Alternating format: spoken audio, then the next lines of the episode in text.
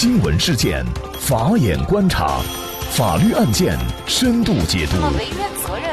传播法治理念，解答法律难题，请听个案说法。大家好，感谢收听个案说法，我是方红。更多的案件解读，欢迎您关注个案说法微信公众号。今天呢，我们跟大家一起来聊这样一个案件：被醉驾车主撞受伤却获刑，不懂法真的太可怕了。二零一四年七月八号晚上，徐师傅在酒后倒车的时候，撞到了骑电动车经过的姚师傅，导致姚师傅腿部、腰部受伤。姚师傅的弟弟当时呢立即报警，随后徐师傅因为涉嫌危险驾驶罪被采取了强制措施。为了让自己的父亲逃脱刑事处罚，在案件开庭的前一天，徐师傅的儿子小徐和老友王某就约着姚师傅一起见面。请求被撞的姚师傅在法庭上说一些有利于徐师傅的话，并且支付了姚师傅五万块钱。姚师傅收了人家的钱，自然也就在法庭上改口了。他说自己当时看错了，发生事故时徐师傅所在的车好像没有动。那么，为了让整个案件瞒过法庭的调查，小徐呢又找到了当天晚上在场的一名证人杨某作证。杨某在法庭上称，事发时车钥匙一直在自己手里，徐师傅就根本就没有发动车辆的机会。看似天衣无缝的编造，但是他们的谎言还是被司法机关戳破了。除了徐师傅最终因为犯危险驾驶罪被判处拘役三个月以外，小徐和他的老友王某涉嫌妨害作证罪，而事故的受伤者姚师傅和另外一位证人杨某则涉嫌伪证罪，四人都被查获。顺义法院审理认为，姚师傅和证人杨某的行为已经构成伪证罪，而小徐和老友王某指使他人作伪证，两人的行为已经构成了妨害作证罪。最终，原本是交通事故的被害人的姚师傅因为犯伪证罪获刑一年，而小徐因为救父犯妨害作证罪获刑一年两个月，其余两名被告也都获刑。明明是周瑜打一个愿打一个愿挨，为什么受害人都不追究徐师傅的责任了，检察机关和法院还要追究呢？小徐帮父亲正确的做法又是什么？就这相关的法律问题，今天呢，我们就邀请云南同盛律师事务所主任谢启达律师和我们一起来聊一下。谢律师您好，呃，主持人好，嗯，感谢谢律师。那么大家呢可能觉得这是周瑜打黄盖嘛，一个愿打一个愿挨。既然姚师傅都不想追究徐师傅的责任了。那为什么检察机关还要去追究呢？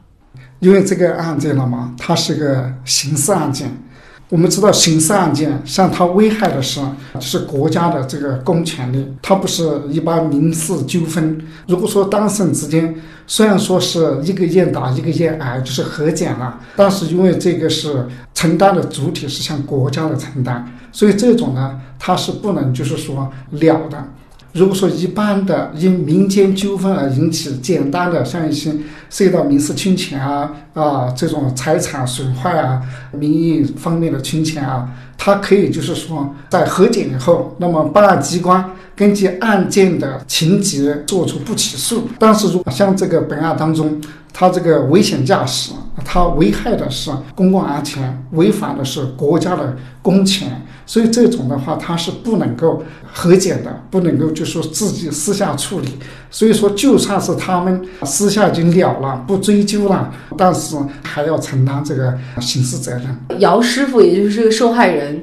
他因为收了人家五万块钱，他就要违心的说自己没有被轿车撞到哈。那么他这样一说。结果呢？法院就认定他是构成了伪证罪，也就是我们可能觉得，也就是说了一个谎话。那为什么会上升到构成犯罪这样的一个程度呢？因为他这个是刑事案件，我们知道，按照这个刑法第三百零五条的规定，那么伪证罪他是要承担刑事责任的。那么他的这个主体是特定的主体，一个是证人，一个是记录人，一个是翻译人员。在这个刑事当中，如果说是做了虚假的陈述，对这个案件本身啊定性起到影响，他就要承担这个责任。姚师傅他本来是受害者，但是在这里面，如果他改变了他的这个口供，说这个车就没有动，没有撞到他，啊，那相当于这个老徐他就是不构成犯罪，因为他没有这个事实。所以他这个对案件本身定性、最后事实的认定，那么就起到很关键的作用。啊，像类似的，你比如说是强奸罪里面，那本来刚开始报案是说是违背自己的意愿、妇女意志，但是如果说对方给了钱，他说是自愿的，啊，那这种也是改变了事实。就可能涉及到伪证罪，甚至就是说诬告陷害罪，因为你开始说是犯罪行为，那么后面你说是没有，那么这种如果说对方给了钱，反过来反咬一口，就说你前面是诬告的，那他就还可能涉嫌诬告陷害罪。那么你拿了钱，你本来让你后面你改变了没有犯罪事实，那么前面你说是有犯罪事实，给了钱你改变了，那么给的这个钱。人家有可能说你这是敲诈勒索而得来的，啊，所以说他改变这个陈述啊，这个是很危险的，对他来说是很不利的，不只是单纯的这个伪证罪的问题。延伸一点，如果说这个老徐这一边反过来，他拿了钱，他之前说是就犯罪事实，就可能说，呃，他构成诬告陷害，而拿着这个钱，你给我，我就改变陈述；你不给我，我就要这样陈述。那么有可能又构成这个敲诈勒索罪，所以说他这边的教训是要深刻的。如果说是他要帮这个老徐，就是这个肇事方，那么他可以就是说谅解，出具这个谅解书，也可以起到帮助对方的作用。但是他这里面他是已经改变了这个事实的陈述，他就影响到这个案件的定性，所以他这个就是构成了这个。伪证罪，它影响了这个司法机关具体对案件的一个认定，因为我们司法审判是非常权威的，而且整个程序都是严格依照法律进行的。如果是说他这样的去欺骗法庭，其实他是在欺骗法庭啊，这个行为就是非常严重了。就是刚才您提到还有一个非常关键的一点，其实说他可以不用这种违法甚至是犯罪的形式来帮助老徐免于受到刑事处罚，是吗？啊，对。如果在这里面他。做出谅解，谅解对方，那么办案机关也可以根据老徐他的情节、他的行为，那么来做出对他有利的这个处罚啊，你可以帮到这个老师。如果说情节比较轻微的，像有些类似的犯罪的话，就可以直接就呃撤销案件啊，不用处罚了。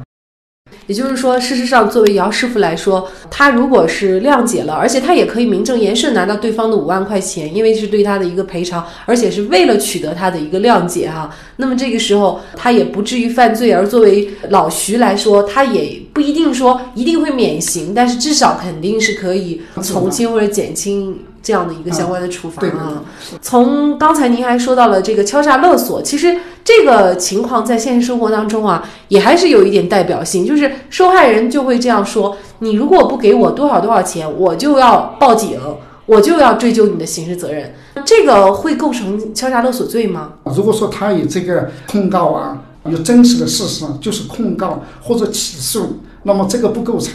如果说是他拿了这个钱，他不告诉、不起诉，这是可以的。那么他这个是没有改变事实，他这个事实是真实的事实，这个不构成敲诈勒索。那我们再来看小徐，因为他是这整个的一系列犯罪的一个指挥者了哈。他的罪名是叫做妨害作证罪，他这个罪名是一个什么概念？为什么跟受害人姚师傅的罪名又不一样呢？他这个是主体不一样。因为姚师傅呢，他是特殊主体啊，他在这里面，一个是在刑事案件当中，一个是证人、的鉴定人或者记录人，还有这个翻译人员，他就是四种才构成这个伪证罪、妨害作证罪。他是一般主体，小徐呢对这个证人通过威胁、呃贿买等方式，让这个证人改变陈述、云里虚假的一些事实，那么他就构成妨害。作证罪了、伪证罪，它只是在刑事诉讼当中；那么妨害作证罪呢？它不只是在刑事诉讼当中，在民事诉讼、在行政诉讼，它都会构成。它只要就是说啊，让证人改变陈述，只要有这种行为，他就已经构成了犯罪。你不管这个证人有没有收到钱，有没有因为他这个行为而改变陈述，构成这样的犯罪。作为小事。他救父这种心理可以理解，但他所采用的这种方法是不对的。他可以积极的带他的父亲啊老师支付这个赔偿费用给这个姚师傅，那么求得姚师傅的谅解，啊，对他父亲也可以起到帮助。但是他直接要这个姚师傅改变成熟，那么他这个就是构成犯罪。对，嗯，应该说小徐，包括姚师傅，包括他的朋友小王。其实都是法律意识太淡薄了哈，可能他们没有意识到自己行为的一个严重性，所以呢，在这里也希望谢律师给大家做一个提醒，就是在遇到一些纠纷，尤其是涉及到公安立案，可能会追追究这个刑事责任的时候，那么大家怎么做才是能够真正的维护我们自己的这个权益？我们要懂法、知法，然后按照法律的规定来做。本案呢，它是因为饮酒就是醉驾而引起。他就要受到刑事处罚啊，特别是像一些公务员啊、公职人员，因为受到刑事处罚，他同时要受到行政开除公职这样的处罚，而且他的子女也会因为他的处罚考经警这相关院校，还有就是公务员入党都会受到影响。所以说，这个饮酒驾驶，特别是醉驾，是得不偿失的。本来是一个人犯罪，但最终呢，却四个人一同受牵连，